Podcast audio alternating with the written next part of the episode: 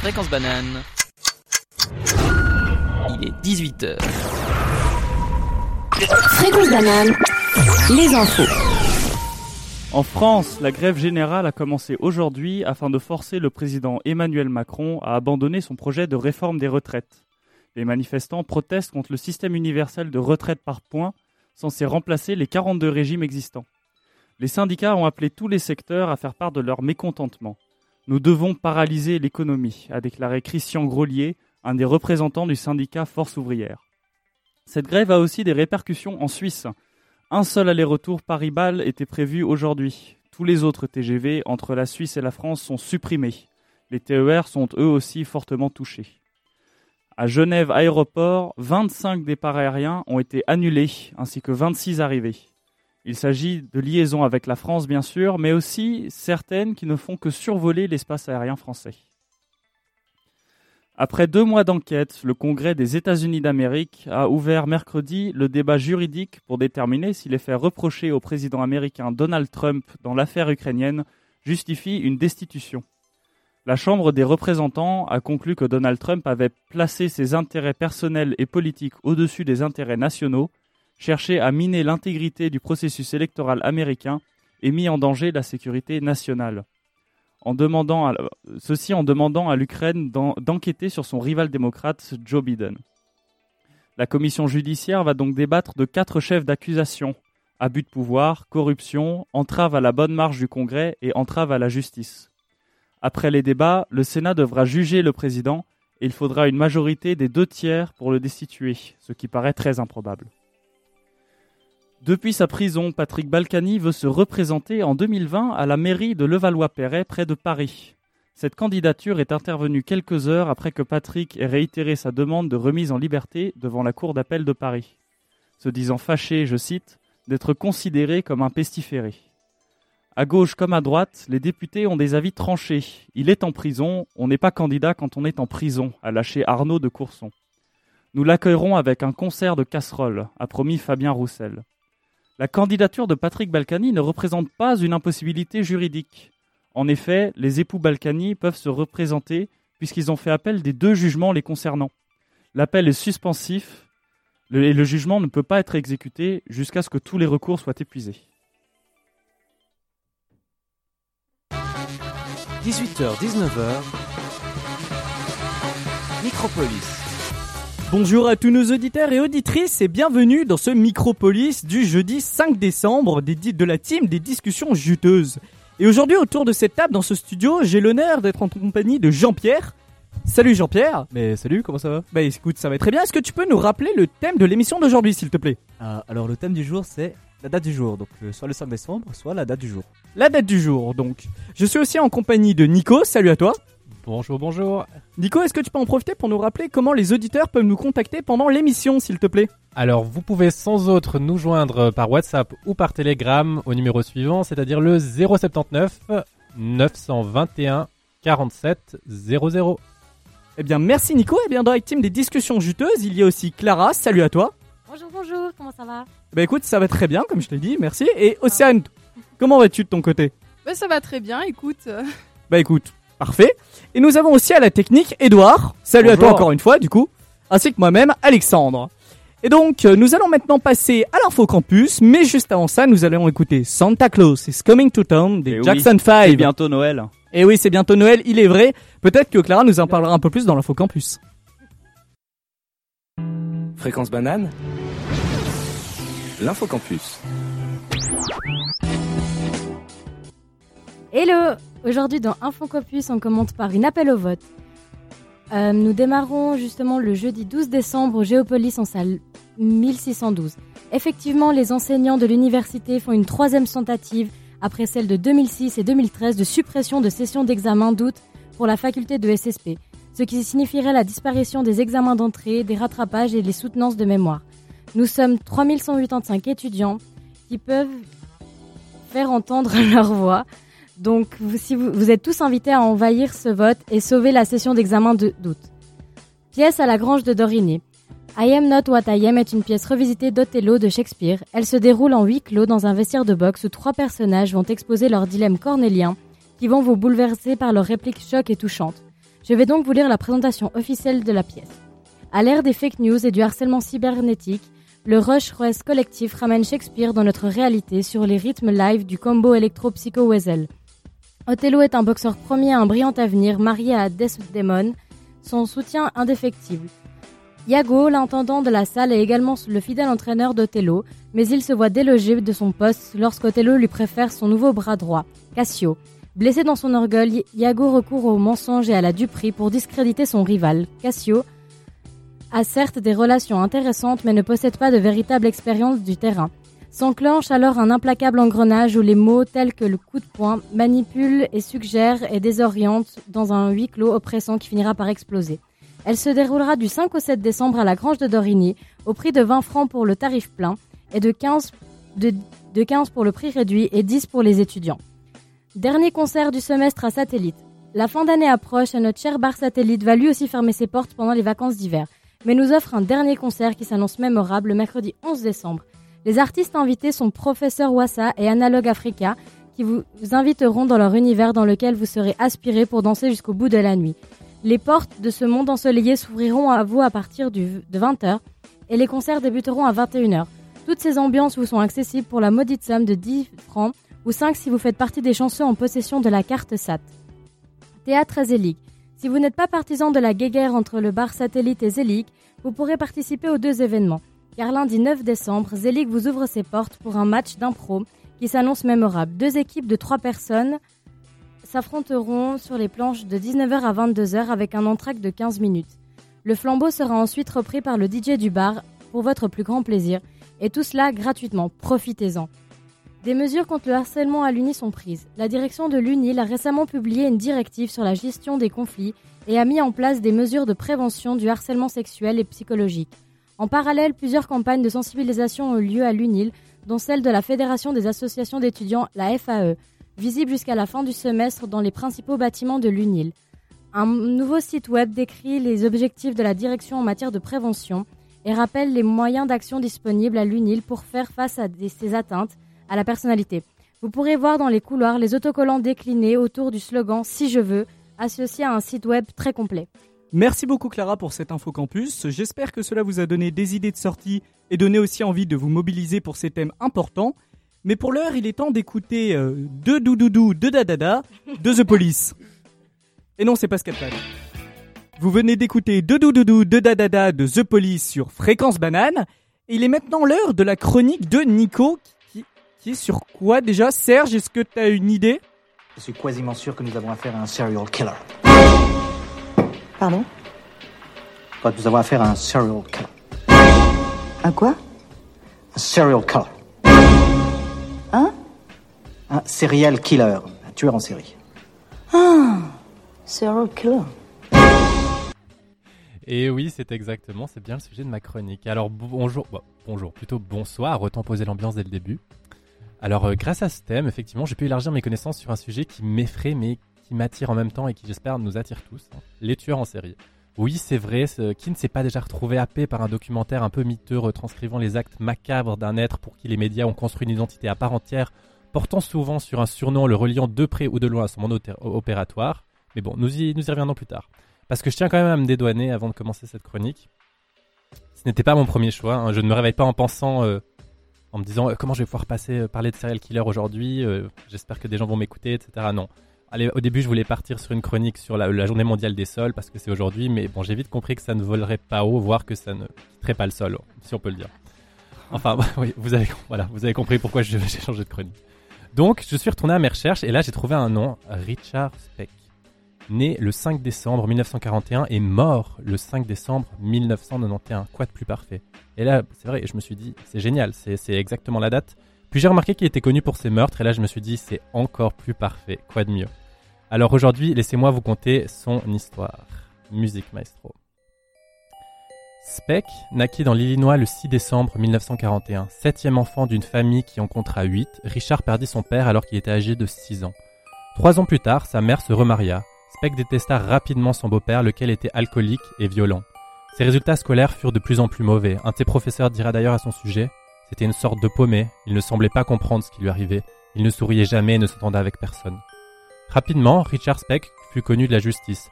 Doté d'un casier judiciaire et ne disposant d'aucun diplôme, il accumula divers boulots précaires mais ne laissant jamais bonne impression. La situation ne fut pas améliorée par son alcoolisme notoire. Buveur dès l'âge de 12 ans, Speck devient rapidement un toxicomane. Il fut arrêté 36 fois et emprisonné 3 fois. Ses délits toutefois étaient mineurs, bagarres, ébriété, cambriolage. En 1962, Richard Speck épousa une jeune fille de 15 ans et devint père. Il se comporta avec attention vis-à-vis de l'enfant mais ne tarda pas à écoper d'une nouvelle peine de prison. À sa libération, il regagna son foyer, mais les disputes du couple devinrent fréquentes et sa femme finit par demander le divorce. En janvier 1966, il décida alors de gagner Chicago, où le drame allait se produire. En juillet 1966, Speck se retrouva donc à Chicago, divorcé, sans domicile, sans argent, livré à lui-même. Il se droguait et buvait tous les jours, errant d'asile de nuit, euh, errant d'asile de nuit en foyer pour déshérités. Il tentait de trouver du travail et fut engagé comme un marin sur un tanker en date du 12 juillet. Speck se présenta bien à l'embarquement mais fut notamment informé par le commandant du bateau qu'une erreur était produite et que le poste était déjà pourvu. Écœuré, en colère, il utilisa le peu d'argent qui lui restait pour se payer une chambre dans un hôtel minable, puis gagna un bar où il se saoula et avala des barbituriques. C'est là que tout a basculé. À la même époque, au 239 East 100th Street vivaient huit infirmières. Cinq étaient étudiantes alors que trois autres, originaires des Philippines, étaient déjà diplômées. Vers 23 heures, Speck entra dans l'immeuble, totalement ivre et exhibant un pistolet avec un couteau de chasse. Sous la menace, il entraîna les huit infirmières présentes dans une chambre située à l'arrière du bâtiment, les délesta du peu d'argent qu'elles avaient et les ligota avec des lanières faites d'un drap déchiré. Bien que répétant régulièrement aux femmes qu'il ne voulait pas leur faire de mal, Speck se montra très agité et ne fit pas mine de quitter l'immeuble. Vers minuit, il détacha la première victime, Paul Wilkning, et l'emmena hors de la chambre. Puis, vers minuit 20, Speck détacha la seconde victime, Nina Schmoll, et l'amena hors de la chambre. Terrifiées, les jeunes femmes restantes retenues captives ne crièrent jamais, de peur de provoquer leur agresseur. Une des infirmières toutefois décida de se cacher, Corazon Amazuro, qui rampa sous l'un des lits. Speck revint une nouvelle fois, puis emmena deux autres victimes. Réfugié sous le lit, Amazuro interdit ses entendit pardon, ses colocataires se débattre et hurler, mais rapidement le silence revint. Speck réapparut une nouvelle fois et emmena, cette fois, sa dernière victime, Patricia Matuesque. À ce moment-là, il ne restait dans la chambre que, deux femmes, Gloria Davy et Corazon Amazuo. Visiblement, Speck ne s'était pas rendu compte de la disparition de cette dernière. Peu après une heure du matin, Speck revient brutalement dans le local et viola Gloria Davis sous les yeux impuissants de la jeune femme cassée sous le lit. Puis la pièce redevient silencieuse. Vers deux heures, Speck revient dans la pièce une dernière fois, mais ne vérifia pas s'il restait quelqu'un sous le lit et négligea effectivement cette dernière victime totalement paniqué. Corazon Amazuro resta encore immobile pendant plus de 6 heures. Personne ne savait encore ce qu'il s'était passé. Puis, vers 7 heures le matin, elle osa finalement sortir de la pièce et découvrit le corps ensanglanté de toutes ses colocatrices. Incapable de se résoudre de traverser le rez-de-chaussée, elle brisa la vitre de l'étage et se suicida. Investissant rapidement l'immeuble, à la suite de ses cris euh, entendus dans la rue, euh, la police découvrit le corps des sept jeunes femmes. Les victimes avaient toutes été poignardées, étranglées, puis violées à tour de rôle. Le massacre horrifia la population de Chicago qui n'avait plus connu pareille tuerie depuis 1929. Speck fut finalement arrêté quelques jours plus tard. Il plaida non coupable sous couvert de démence, mais il ne fallut que 49 minutes aux jurés présents ce jour-là pour le reconnaître coupable et le condamner à mort. Aujourd'hui encore, 60 ans plus tard, cette histoire reste encore une des plus couvertes, faisant l'objet de nombreux documentaires, romans et films nourrissant la légende de la ville de Chicago. Alors voilà, j'espère ne pas avoir trop plombé l'ambiance. Et j'aimerais profiter rapidement, si possible, euh, d'élargir un peu la question en vous interpellant sur, euh, sur les questions des faits divers. En effet, pourquoi les meurtres fascinent autant? Aujourd'hui, c'est vrai qu'on voit rapidement, euh, enfin plutôt rapidement, assez facilement, la popularité de ce genre d'affaires, que ça soit sur Netflix, que ça soit à travers la couverture que les médias leur donnent, que ça soit à travers les romans policiers, euh, des affaires par exemple comme Dupont de Ligonnès, comme Michel Fourniret, comme Monique Olivier qui remontent gentiment, font vendre et attirent, c'est vrai, une espèce de, curiosité macabre et maladive. Alors selon vous, pourquoi est-ce que vous avez, euh, vous avez des idées? Je pense qu'il y a une certaine attirance en fait pour la psychologie du tueur. Les gens se demandent mais comment un être humain si proche de nous peut finalement en être si différent? Je pense que ce côté psychologique finalement attire les gens, cette curiosité un peu morbide, parce que la curiosité morbide des humains, je pense, n'est plus approuvée de ce point de vue-là. Donc je pense que c'est un des facteurs principaux. Je, sais pas si tu as une autre explication de ton côté, Nico, ou Jean-Pierre peut-être? Euh, Ouais, déjà, je pense qu'il y a un peu de ça déjà. Et euh, aussi, je pense que les gens aiment, dans une certaine façon, ils aiment la mort en soi. C'est pour ça que les, euh, les montagnes russes sont si populaires, ou bien que les sauts à l'élastique sont si populaires. Les gens aiment Alors, se sentir généralement, quand la sorte. mort arrive dans ces cas-là, c'est pas bon signe, hein, mais bon. Non, tu sais que c'est maîtrisé, mais enfin, de la même manière que la mort va pas forcément t'arriver quand on raconte une histoire de serial killer non plus. Non, c'est vrai, c'est vrai. Mais, je Mais vais les gens aiment se sentir en sur mon danger, lit avant de me coucher, quoi.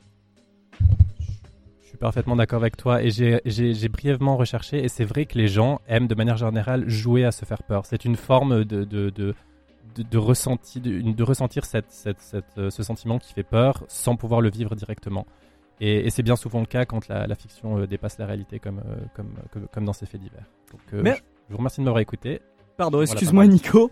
Je voulais juste te remercier pour cette chronique et justement pour rester dans ce thème un peu sombre, nous allons tout de suite écouter I Put a Spell on You de Nina Simone.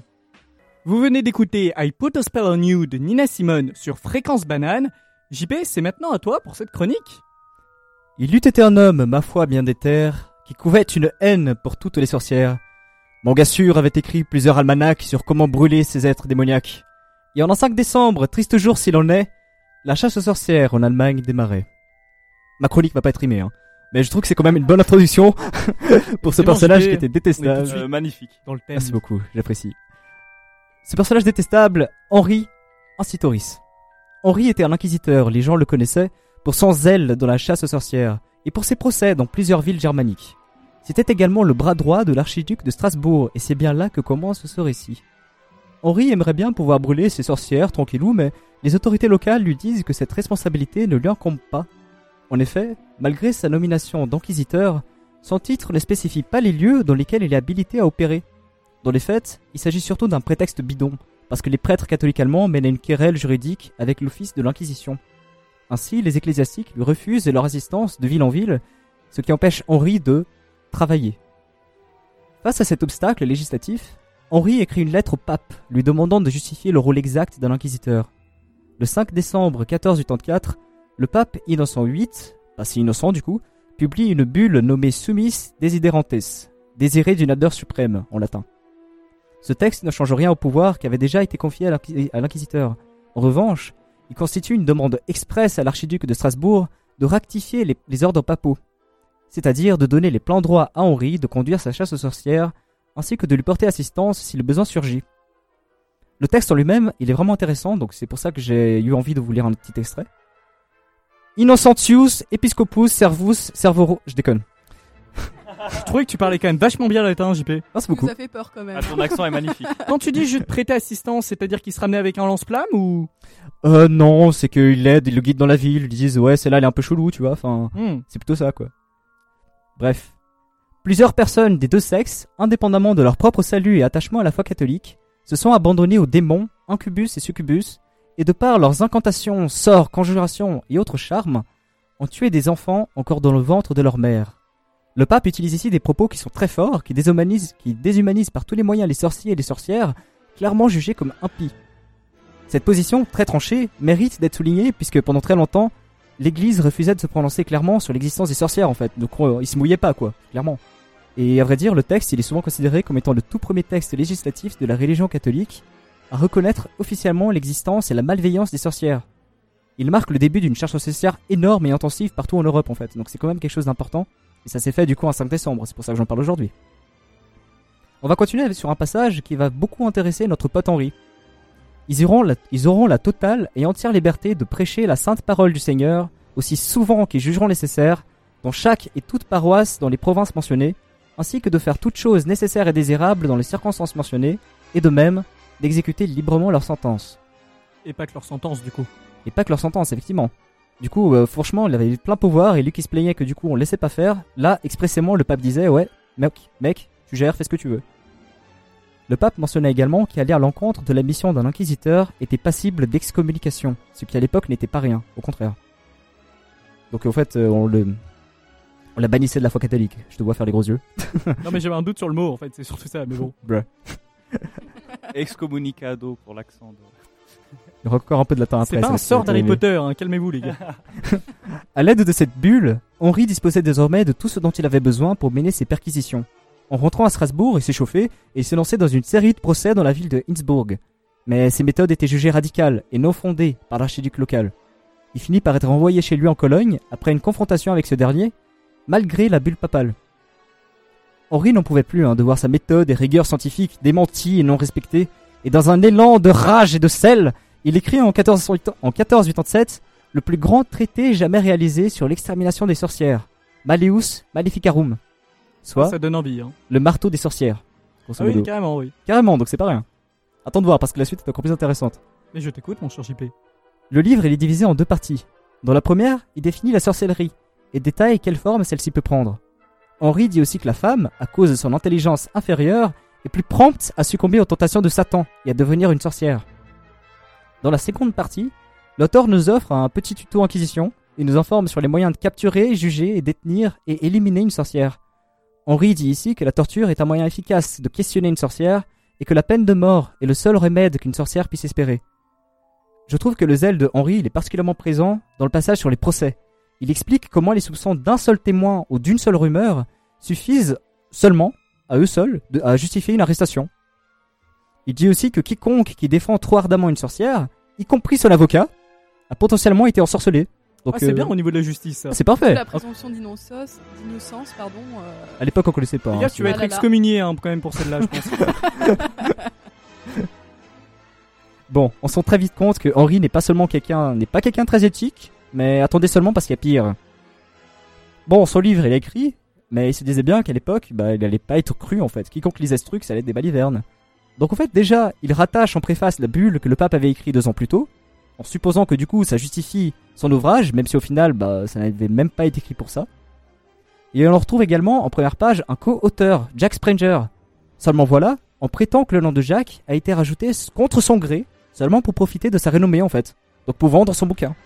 Et ces moyens frauduleux ont permis au livre d'Henri de se garantir des bonnes ventes. Donc euh, franchement... Le livre a d'abord été jugé non éthique et contraire à toutes les pratiques de démonologie de l'époque. Mais il finit tout de même par connaître un énorme succès et participa grandement à l'escalade de la brutalité dans la chasse aux sorcières. Il a eu pour plusieurs siècles après un important impact sur la culture et une bonne partie de l'imaginaire public qu'on a encore aujourd'hui sur les sorcières trouve racine dans cet ouvrage. L'image de la sorcière vile qui a des relations sexuelles avec des démons, ou même le fait que la sorcière est une figure typiquement féminine, tout ça, ça vient du marteau des sorcières, et donc de Monsieur Incitoris et de sa cruauté, digne d'un méchant Disney. Et puis là, j'ai fait d'énormes clins d'œil en direction de ma gauche droite. wink, wink. Donc euh, voilà, c'est tout ce que j'avais à dire euh, au sujet de son, de son, euh, ce bon vieux Henri. Je sais pas ce que vous en pensez. Je trouve ça intéressant en fait qu'on voit que certaines pratiques, tu disais au niveau du livre, c'est aujourd'hui des choses qui sont aussi assez reprises et qui portent. enfin, ces accusations contre les auteurs sont parfois sont parfois encore proférées. Et en dehors de ça, sur un aspect on va dire plus sur le fond, je trouve ça intéressant qu'un type plus ou moins tout seul, alors même si c'était un peu la mentalité de l'époque, se soit dit c'est mon idéologie, je vais y aller à fond, quitte à euh, glo- globalement euh, frauder, on va dire, au niveau des lois ou même à ne pas respecter, on va dire, la moralité de l'époque. Je trouve ça intéressant. Le mec est parti un peu seul, seul contre tous, sur son cheval. Je vais cramer des gens. Euh, voilà, c'est bon. Chacun ses activités à l'époque, mais c'est quand même assez, assez étonnant. Après, bon, c'est vrai que c'est pas les mêmes mentalités. On retrouve quand même le côté, euh, le côté sexiste. Oui, les femmes être inférieures, on va les brûler. Enfin, visiblement, t'avais juste l'impression qu'ils cherchaient des responsables pour tous les trucs qui n'existaient pas, parce qu'il n'y avait pas encore la glorieuse science. C'est dommage, j'ai pas un bruitage euh, amen, mais bon. Oui, merci Océane, vraiment. C'était très Je propose qu'on remplace le cartouchier par Océane. Donc non, non, je trouve ça intéressant en fait. C'est ju- juste dès qu'il ne savait pas expliquer quelque chose, eh bien, euh, cramez-le quoi. Ça marche bien. Je n'explique pas les, les marshmallows moi souvent. Ouais, Nico? Et, euh, et ce que je trouve euh, euh, aussi extrêmement intéressant, c'est que tu l'as rappelé que c'était entièrement lié au genre féminin. Et aujourd'hui, les femmes ont réussi à se réapproprier ce mot et ce, genre de la sorcellerie. Elles le revendiquent, certaines, par exemple dans des essais écoféministes. Je sais, c'est voilà, c'est un peu perché comme comme concept, mais mais c'est vrai qu'elles le revendiquent comme une forme de nouvelle religion, de paganisme, de de, de de renouveler ses liens avec la nature. Et, et je trouve ça intéressant comment elles ont réussi à se, se, se réapproprier ce terme dérogatoire euh, au fil des siècles pour en faire quelque chose au final de, de, de positif. Mais du coup, c'est plutôt euh, des sorcières de la main verte? Enfin, ces espèces d'essais euh, d'écoféminisme, comme tu disais? Plus, plus ou moins, en fait, c'est simplement une forme de, de réappropriation et de réinterprétation des liens qu'ont les êtres humains et là spécifiquement le- les, les femmes avec avec la nature. Donc c'est c'est un mix entre le chamanisme et ce qu'on peut penser de la sorcellerie, quoi. Ok, très intéressant. Je serais assez curieuse de savoir comment t'étais euh, Comment t'as découvert ça en fait euh Alors, euh, dédicace à notre prof commun. euh, Antoine Chollet de pensée politique. Je devais faire un, un, un, un exposé euh, sur mon choix et je me suis penché sur l'écoféminisme vu que ça rejoignait un peu les, les deux tendances sociales du moment et, et je me suis, j'avoue que c'était très intéressant. C'est un peu, comme je le dis, perché, mais c'est très intéressant. Pour le coup, le sujet a l'air super intéressant. Peut-être qu'à l'occasion, tu pourrais nous faire une chronique dessus. Wink, wink. Bref, il est maintenant le temps d'écouter Full. Circle, une musique de Half Moon Run. Et nous nous retrouvons juste après. Et Ah, notre Et comme logiciel d'habitude, le petit planter. Mais justement, Nico, Voilà, est-ce que tu pourrais nous en parler un petit peu justement de... Ah non, bon bah ça sera pour plus tard. Et voilà mon tour de faire ma chronique, ou plutôt d'en parler, excusez-moi. Et aujourd'hui, nous allons discuter des calendriers. Nous les utilisons tous les jours et pourtant peu y prêtent réellement attention. Pourtant, si les dates marquent le chemin de notre évolution, elles n'en ont pas moins subi les conséquences. Alors laissez-moi vous guider à travers ces curiosités. Car si aujourd'hui je ne vous enseignerai pas les dates clés de notre histoire, je vais tenter de vous donner les clés pour comprendre l'histoire des dates. Pour que celle-ci ait un sens, il faut se référer à un calendrier pour avoir un repère temporel. En effet, au même titre qu'une adresse a une signification car nous nous sommes mis d'accord sur la convention à utiliser pour localiser un lieu, nous comprenons les dates car nous connaissons les normes de nos sociétés. Cependant, comme toute convention, elles ne sont pas universelles et ont donc varié avec le temps et les lieux. Sous nos latitudes, il est d'usage d'utiliser le calendrier grégorien.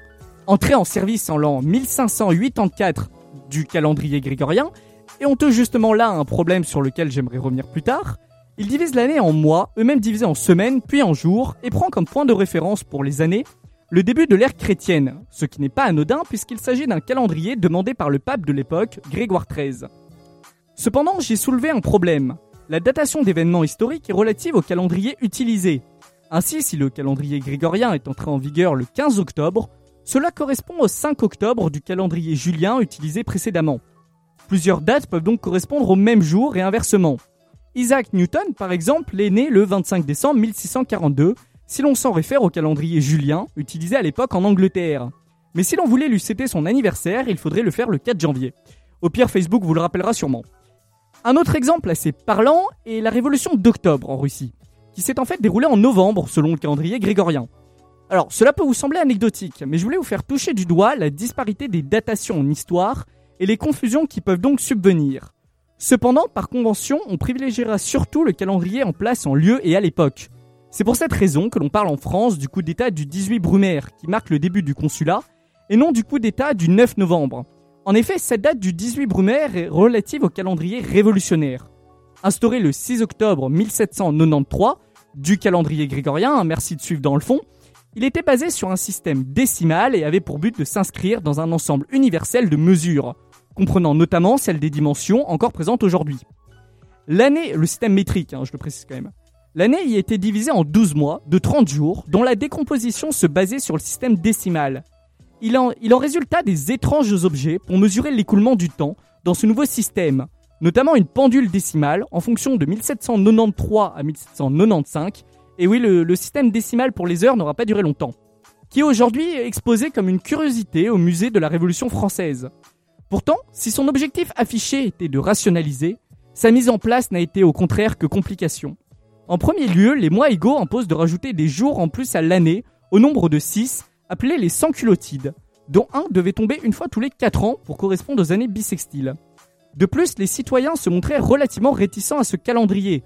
En effet, pas simple de bousculer les habitudes, surtout lorsque le changement de calendrier s'accompagne d'un allongement de la semaine, le jour de repos dominical devenant un jour de repos décadaire, ainsi que d'une suppression de nombreuses fêtes chômées de l'ancien régime. Ancien régime avec lequel ce calendrier avait aussi pour but de trancher. Il s'agit bien là d'un objectif beaucoup plus symbolique. Preuve en est de cette rupture, le décompte des années se fait désormais à partir du 22 septembre 1792, jour de proclamation de la République, concordant aussi avec l'équinoxe d'automne d'ailleurs, et non plus à partir de l'année de naissance présumée de Jésus-Christ.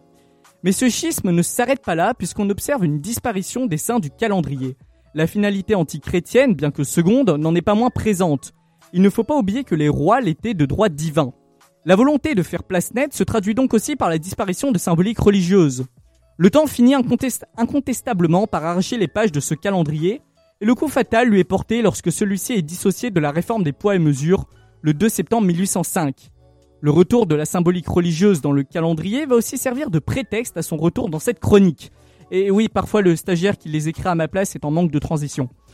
Le fait de définir à partir de la naissance présumée de Jésus-Christ reflète bien le caractère religieux profondément ancré dans la société de l'époque. En effet, cela revient à considérer cet événement comme d'une importance telle que la face du monde en est changée. Pourtant, cette même face du monde dépend du côté duquel on le regarde. Alexandre Tellier 2018. 2019, pardon, excusez-moi. C'est pour cela, par exemple, que selon le calendrier islamique ou égyrien, l'année en cours est l'an 1441, puisque le point de référence correspond au départ de Mahomet de la Mecque. Ah, ah, on me signale que puisque j'ai prononcé islamique à la radio, Eric Zemmour est en sueur, et j'en profite pour vous dire que Corinne ne fait malheureusement pas partie des prénoms du calendrier chrétien, bien tenté. Et oui, je suis allé vérifier. Justement, alors, pour revenir au calendrier égyrien ou islamique, ce calendrier repose sur l'observation astronomique. En effet, les différentes phases de la Lune représentaient un repère pratique pour les Bédouins. Les sociétés de l'époque se reflètent donc au travers de ces calendriers. Néanmoins, leurs usages étant toujours d'actualité, leur non-concordance peut encore poser des problèmes. Comme ce fut le cas pour l'Arabie Saoudite, seul pays à utiliser officiellement le calendrier égyrien, qui mit fin pour son secteur public en 2016, puisque son utilisation était considérée comme un frein pour le secteur économique. Cela a d'ailleurs permis à l'État saoudien d'augmenter le nombre de jours de travail de ses fonctionnaires pour le même salaire, puisque le calendrier grégorien comporte 11 jours de plus que le calendrier égyrien, et l'on peut y voir une similitude avec le calendrier révolutionnaire et sa semaine de 10 jours. Les. Comme quoi Oui, tu voulais dire. et c'est bon, oui, bah c'est une méthode qu'ils ont reprise, hein, qu'est-ce que tu veux. Comme quoi, c'est parfois dans les idées d'un autre temps qu'on trouve une solution au problème d'aujourd'hui, aussi discutable soit-elle. J'espère que cette chronique vous a plu, et si c'est le cas, je vous donne rendez-vous le 27 frimaire pour une prochaine chronique dans un micropolis. Pour ceux qui se demandent, c'est du calendrier euh, révolutionnaire. Et oui, il faut toujours le préciser quand même. Alors, justement, je voulais savoir ce que vous en avez pensé pour le coup de ces calendriers. Est-ce que déjà vous saviez qu'il y avait autant de... alors il y a calendrier Maya. Oui, Nico, tu voulais, euh, tu voulais réagir? Non, mais je te remercie parce que maintenant je sais que je peux mentir sur mon âge euh, sans avoir besoin de me justifier. Il suffit simplement oui, dire eh oui, que oui, vous êtes pas sur le même calendrier que moi. Alors, c'est un peu du même niveau que celui qui avait essayé de justifier que la vitesse sur l'autoroute française était de 200 km heure en disant que 70 c'était des mètres par seconde et non des kilomètres heure. Ça n'a pas été reçu, donc là pour le coup je pense que ça ne va pas marcher Nico, ça doit être précisé quelque part dans la loi suisse. Mais bon, j'ai pas une réaction peut-être? Euh, ouais, ce qui m'a frappé aussi, c'est le fait que j'ai toujours su que, à l'époque, dans les temps médiévaux, en fait, ils avaient moins de jours, enfin, ils avaient que le dimanche de congé, il y avait pas le samedi. Mais du coup, puisque c'était un autre calendrier, j'avais pas forcément tilté sur le fait que du coup, Alors c'est pas, pas c'est forcément. pas au même moment en fait, c'est-à-dire que dans le calendrier julien, le dimanche c'est bien le dimanche, il y a juste un, un petit shift de quelques jours, une dizaine pour être précis. Mais c'est bon, la semaine fait 7 jours. En fait, euh, c'est lorsqu'on est passé au calendrier révolutionnaire qu'on a eu la semaine de 10 jours. Pourquoi c'était une semaine de 7 jours? D'ailleurs, c'est à cause en fait tout simplement de la Bible, c'est tiré justement des des 7 phases. Alors excusez-moi, je suis vraiment pas théologien. De mémoire, en tout cas ça vient de là. Donc le calendrier révolutionnaire se basait sur une base 10 justement. Donc ils ont repris ils ont repris cela et ça leur a permis justement d'augmenter le nombre de jours travaillés. Dans les faits, euh, au moment où il a été aboli, il n'était plus très utilisé. Comme on l'a dit au niveau des heures, elles ont été abolies 10 ans avant, le système euh, décimal pour les heures. En tout cas, avant la fin de- du calendrier, avant que le coup fatal lui apporté, il n'était pas déjà très, très utilisé. C'était courant, même au niveau des actes, euh, des actes officiels. Est-ce que quelqu'un d'autre veut ajouter quelque chose Une réaction, une question peut-être? Alors oui, j'ai une question. Euh, T'as parlé beaucoup, de beaucoup de calendriers euh, passés qui n'existent plus. Est-ce que tu as une idée de quel calendrier arrivera dans le futur potentiellement? Alors, euh, tout ce que je peux te dire, donc je, je ne peux malheureusement pas prévoir le futur, mais tout ce que je peux dire, c'est qu'à une certaine époque, il y a eu des discussions de l'ONU pour reprendre le calendrier grégorien et le modifier un petit peu euh, au niveau, euh, au niveau laïque déjà, parce que une des seules critiques aujourd'hui qui est apportée, c'est le côté religieux justement de ce calendrier. Alors bon, en soi, on pourrait enlever les seins, c'est discutable ou pas, mais vraiment, ce que je veux dire, c'est que c'est pas vraiment sur la forme. Une deuxième critique religieuse cette fois qui a été apportée, je ne crois pas qu'elle soit encore d'actualité, c'est le fait que les fêtes euh, ne sont pas à date fixe. Voilà, c'est la seconde critique. Alors, dans le futur, est-ce qu'il y aura un calendrier universel? Je ne sais pas. Euh, en tout cas, je sais qu'Isaac Newton, dans sa trilogie Fondation, je crois que c'est ça le nom de la trilogie, j'ai peur de dire une bêtise. Euh, Fondation, c'est de Isaac Asimov. euh, de jamais. Isaac Asimov, voilà. Je me disais, il y avait un problème, mais- Voilà, mais merci d'Isaac Asimov. Je, oui, pour le coup, je parle bien d'Isaac Asimov. J'ai pas, enfin, pas de Newton. Donc, il prévoyait un, un calendrier terrestre utilisé un peu partout dans l'univers, était finalement un peu le calendrier du futur, mais les gens avaient oublié un petit peu l'origine. Donc, pour le coup, non, je ne peux malheureusement pas répondre à ta question, Edouard. Je ne sais pas quel sera le calendrier du futur, mais le calendrier qu'on utilise actuellement répond bien aux usages et finalement, les critiques, à part le côté religieux, sont finalement euh, modérées. Tiens, dans ce cas, je vais en profiter pour ajouter quelque chose parce que j'ai fait quelques recherches aussi euh, euh, sur les calendriers. Et j'étais tombé sur un calendrier assez intéressant. Un calendrier qui ne comporte pas 12 mais 13 mois.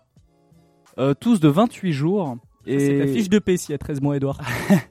non, c'est un calendrier de 13 mois, tous de 28 jours, et il est assez intéressant parce que tous les mois commencent un lundi et terminent un dimanche.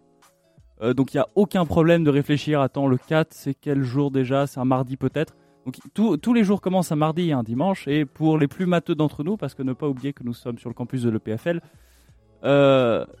Oh, attention, il y a notre formatrice là qui est en train de faire les gros yeux, Edouard. Je t'ai pas fait Fais des potes. très mec. attention à ce que tu vas dire, elle est dans ton dos. non, Et elle a un stylo. Vous avez- que le stylo vous avez- Oh, ce couteau. Ouais, elle va nous faire une John Wick. Non, Eh pour ouais. les, euh, vous avez peut-être, euh, vous, vous, vous êtes peut-être en train de vous dire que 13 fois 28, ça ne fait pas 365, mais 360, 364. Euh, ce problème est résolu en ajoutant un jour de plus, à savoir le 1er janvier, qui n'est ni un lundi, mardi, quoi que ce soit. C'est juste un jour férié pour tout le monde. Et je trouve que ce calendrier est assez intéressant euh, à étudier. Alors malheureusement, Edouard, le temps dans notre bon système en base 60 est contre nous. Je vais donc maintenant laisser la parole à Océane pour sa chronique sur la peinture et plus précisément le peintre Monet. Et oui, ce 5 décembre. Ah, il l'a vraiment mis du coup. J'étais surprise. Bam, Mozart dans ta gueule. Pourtant, il m'avait prévenu, mais j'ai été surprise quand même. Euh, du coup, ce 5 décembre, c'est l'anniversaire de la mort du célèbre peintre français Claude Monet, et pour célébrer sa vie et son œuvre, quoi de mieux qu'une chronique sur lui et la peinture? Comme vous le savez déjà, Monet est un peintre français né à Paris et ayant grandi au Havre. Il commence sa carrière d'artiste en réalisant des portraits des notables de la ville, puis, en 1859, il part pour Paris pour tenter sa chance. Il connaît enfin le succès en 1866 au Salon de peinture et de sculpture grâce à La femme en robe verte, représentant Camille Doncieux, qu'il épouse en 1870. Il fut l'un des chefs de file des impressionnistes et participa à plusieurs des expositions des impressionnistes entre 1874 et 1886. Notamment la première en 1874 lors de laquelle 165 œuvres de 30 artistes sont présentées dans un mélange de genres voulu et assumé par Degas, auquel Monet s'oppose. La mort de sa femme s'est traduite chez lui par une rupture esthétique, couleur irréelle, absence d'être dans ses peintures, une rupture aussi avec les autres peintres impressionnistes. Ces derniers n'acceptant pas vraiment ses choix, publient le, 28, le 24 janvier 1880 dans les pages du Gaulois un avis de décès de Monet. Les obsèques de Monsieur Claude Monet seront célébrées le 1er mai prochain à 10h du matin en l'église du Palais de l'Industrie, salon de Monsieur Cabanel. Prière de ne pas y assister. À partir de 1890, il se consacre à des séries de peintures, c'est-à-dire qu'il peint le même motif à différentes heures de la journée, à diverses saisons. Il peint alors des dizaines de toiles en parallèle et commence les meules, puis enchaîne su- successivement pardon, les peupliers, la série des cathédrales de Rouen, celle des parlements de Londres et les nymphéas, donc les water lilies euh, en anglais. et en 1908, il peint également à Venise, mais sans faire de série. Il meurt à l'âge de 86 ans. Monet était l'un des chefs de file du mouvement des impressionnistes, et ce mouvement pictural est principalement caractérisé par des tableaux de petit format, des traits de pinceau visibles, des thèmes très variés mais, d'une, mais une tendance au concret, l'utilisation d'angles de vue inhabituels et la mobilité des phénomènes climatiques et lumineux. Jusqu'au début du 19e siècle, l'art pictural officiel en France est dominé par l'Académie royale de peinture et de sculpture. Cependant, avec l'invention du tube de peinture souple par l'industrie à partir du milieu du 19e siècle et le développement de la technique photographique à la même époque, cette vision classique de la peinture est rejetée par certains artistes. Ceux-ci commencent alors à explorer d'autres sujets et d'autres façons de peindre qui privilégient la vision de l'artiste et commencent à peindre un extérieur. Euh, ils privilégient aussi des couleurs vives, des jeux de lumière et sont intéressés par les paysages ou les scènes de la vie de tous les jours plutôt que par des grandes batailles du passé ou des scènes de la Bible. Ils commencent à se regrouper pour peindre et discuter. Ainsi, en 1863, Basile, Renoir, Renoir pardon, Monet et Sisley forment... Pardon, c'était... Yo-yo, mon gars sûr Souvenir juteux, direct. Excusez ma prononciation, ce n'était pas du tout fait exprès. Euh, et Sisley, du coup, forment un groupe dénommé les Intransigeants. Leurs œuvres seront présentées au Salon des Refusés de 1867.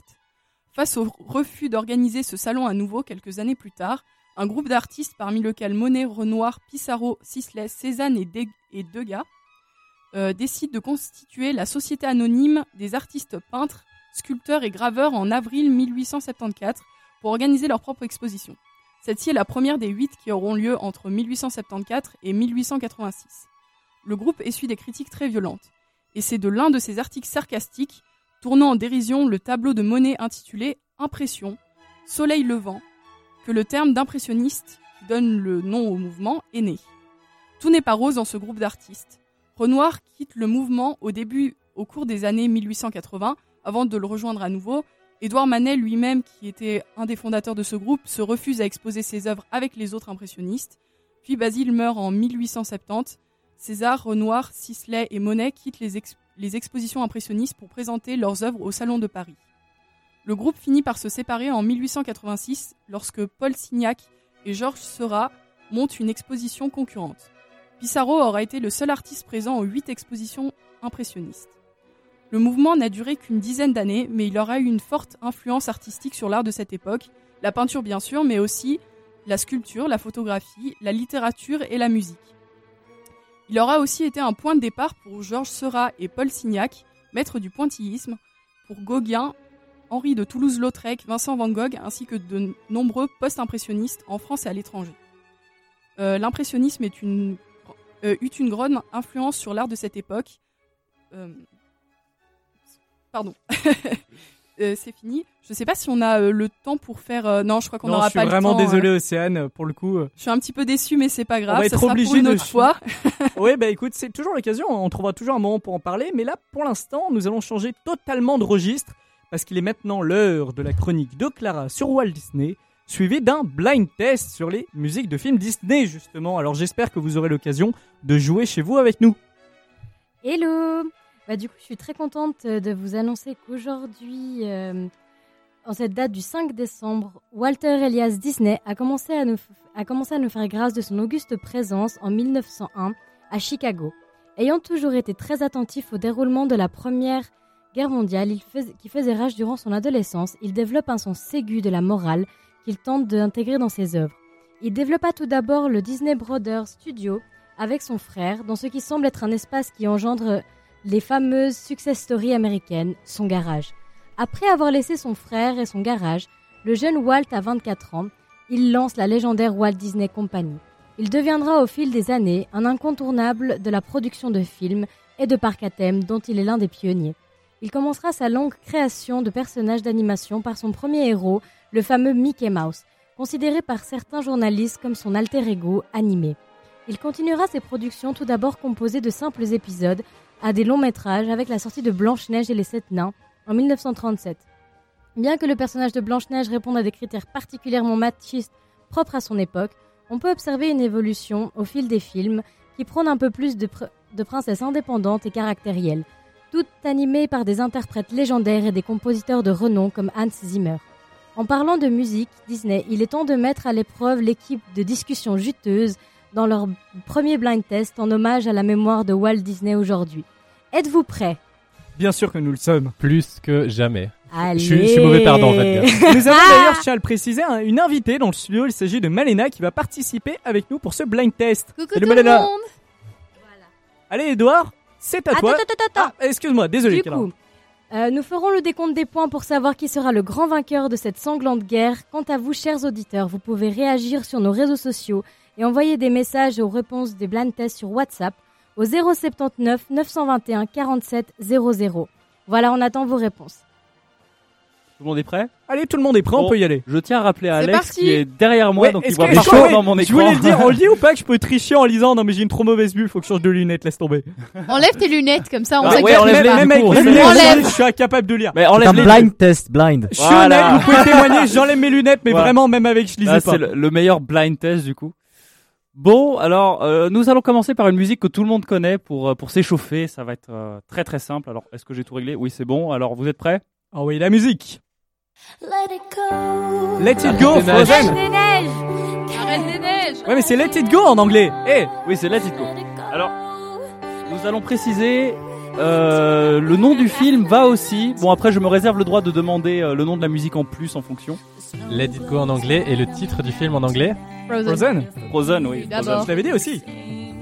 T'as pas dit Frozen. Ouais, c'est vraiment le seul Oui, Disney oui. où je pouvais répondre. avec le magnifique il faut accent dire aussi français que- Frozen. Frozen. Frozen. Frozen. Il faut dire aussi Tu veux que trop les, refroidir les idées, toi. les Congelé, filles sont en plutôt les... engelé. Oh non. les filles sont plutôt désavantagées car elles ont un seul micro pour trois. Donc euh, si elles répondent une demi seconde après euh, après En plus, les elles autres, ont l'air au on va leur j'ai accepter. aucune chance. Malina, si tu veux, tu peux venir à côté. hein, donc, euh. Bon, En vrai, ouais, c'est une bonne idée. on essaie d'aller à la prochaine. Allez, vas-y, passe. Allez, alors euh, ça vous allez reconnaître aussi. Alors si ça se lance, c'est bon. Comme un ambulance Bam Le point What Bam Et en anglais Be a man. Make a man out of you. Oui, c'est ça. Ah, ouais, ouais, c'est vrai. Je m'avoue On est à que j'ai pas le niveau. hein. Non Ah oui, c'est vrai. Non, mais là, on elle n'a est pas au taquet, d'écouteurs. tu vois. Je suis en train de me dire, Malena n'a pas d'écouteurs. Ah oui, c'est vrai, c'est vrai, c'est vrai. Malina, si tu veux, je te, je, te, je te laisse ma place. Ah non, mais Ah bah, voilà. notre formatrice notre, est- la meilleure bon, formatrice la meilleure. laisse son Ah, casque. voilà. Ah, non, non, elle a trouvé un casque. Elle trouve un Je sais pas casque. d'où il sort, mais il est là. Je vois rien, c'est génial. Bon, Je me disais bien que j'entendais pas. Ah, c'est- ah non C'est déloyal en fait, on lui a coupé le sang. Toujours celle qui a été la plus rapide, hein, quand même. euh. ah ouais, bon. C'est vrai, doué. gueule suffisamment fort, ça s'entendra dans les micros. Bon, est-ce qu'on va sur une prochaine? Allez, on enchaîne, on enchaîne. Allez. I can see what's happening. What? Uh, can you feel the love tonight, Lion King?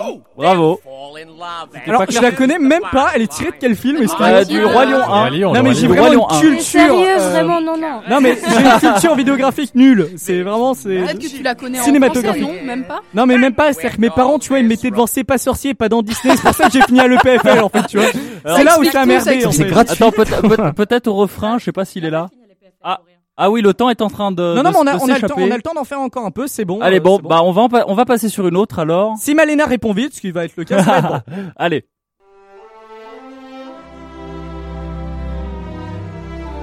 C'est Cendrillon. une vieille chanson Disney. C'est relativement vieux. Ah, C'est sûr que c'est pas Frozen. Forget about your words. Oh, Bare Necessities uh, Jungle Book. Chapeau, vraiment. Mais franchement, quoi, Ah c'est ouais, vrai. là, Je là, pensais que c'était super. la belle au bois dormant, du coup. On ne peut qu'applaudir, oui, que c'est le livre de la jungle. Euh... Et c'était la dernière. Désolé Edouard, encore une fois, le temps est contre nous. Je tenais à remercier tous ceux qui avaient été autour de cette table. Donc on va les citer une dernière fois. Donc déjà Edouard à la technique, Bah merci euh, d'avoir écouté cette émission. si vous l'avez écouté en tout cas.